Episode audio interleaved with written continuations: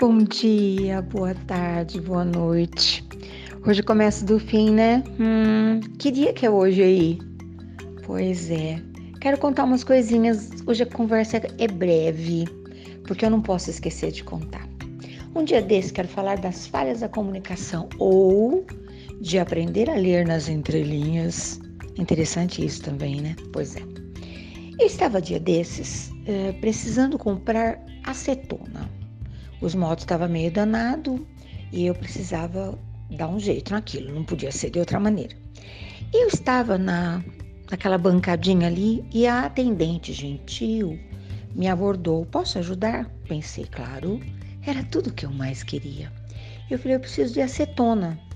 Aí ela foi mostrando, olha, essa aqui está na promoção. E era uma embalagem cor de rosa e uma embalagem azul, com o mesmo preço. Eu falei, qual que é a diferença? Ela falou, essa é com acetona, essa sem acetona. Eu falei, é?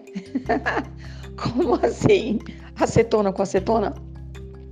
Sem acetona? E o que, é que você me fala? Eu não sei, as duas saem bem. Como eu estava procurando uma acetona, eu comprei com acetona. O que você faria? Que coisa maluca, né? E por falar ainda nesse, pegando esse gancho, né? Brinquei ontem com uma pessoa muito amada que eu havia economizado uma nota ontem.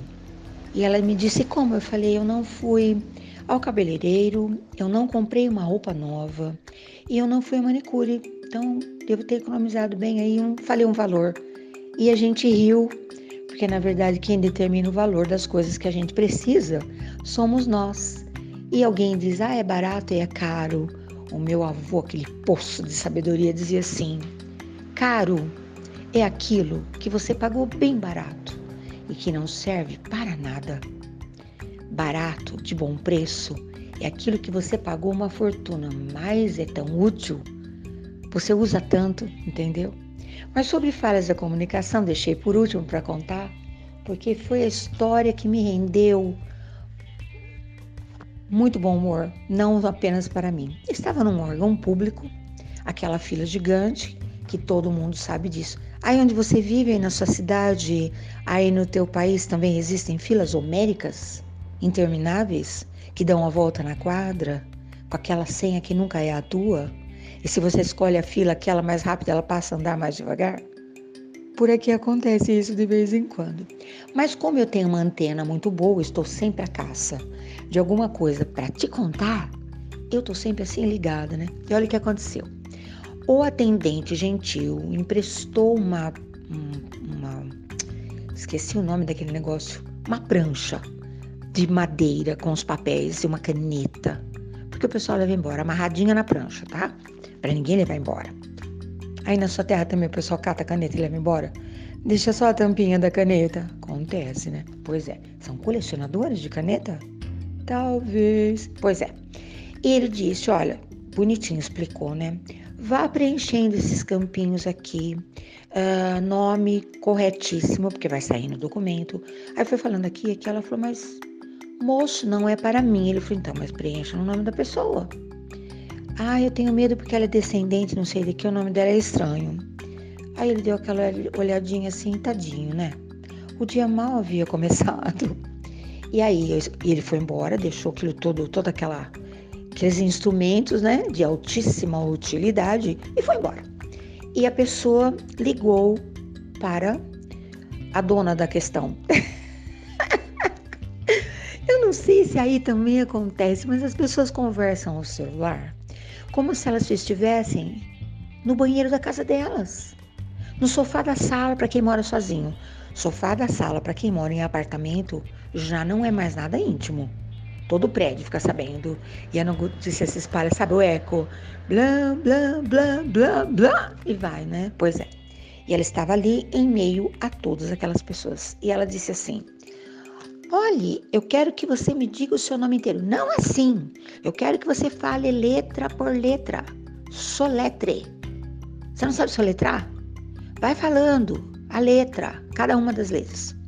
E chegou no momento, todo mundo já estava olhando, né? C de casa ou C de cebola? Aí o pessoal todo, oi? E ela repetia: Presta atenção no que eu tô falando. C de casa ou C de cebola. Você não sabe escrever seu nome? Você não lembra? Como é que escreve casa? Como é que escreve cebola? E o pessoal rindo. E eu te pergunto: e aí? C de casa ou C de cebola? Você ainda lembra da brincadeira de vamos soletrar? Estamos tão acostumados a abreviar tudo, não é? Quando digitamos, o corretor fica tentando adivinhar qual é a mensagem. Pois é, e eu sei de pessoas que não sabem mais a grafia do próprio nome. Passei por isso um dia desse. A pessoa fez o aquele rabisquinho, eu falei: "Não, seu nome completo por extenso. Eu não lembro mais." Uau! Alguém dizia lá no meu passado você pode perder-se na floresta, numa cidade grande. Você pode se perder na vida por algum tempo. Não se perca de você próprio. A maior solidão é quando nós não sabemos mais quem nós somos. É preciso aprender não apenas a soletrar o nosso próprio nome, mas a decodificar quem de fato eu sou. O que é que eu estou fazendo aqui? Qual o motivo que me tirou da cama hoje? Você está motivado para esse dia novinho em folha, balançando aí na sua janela? Pois é, eu vou, mas eu vou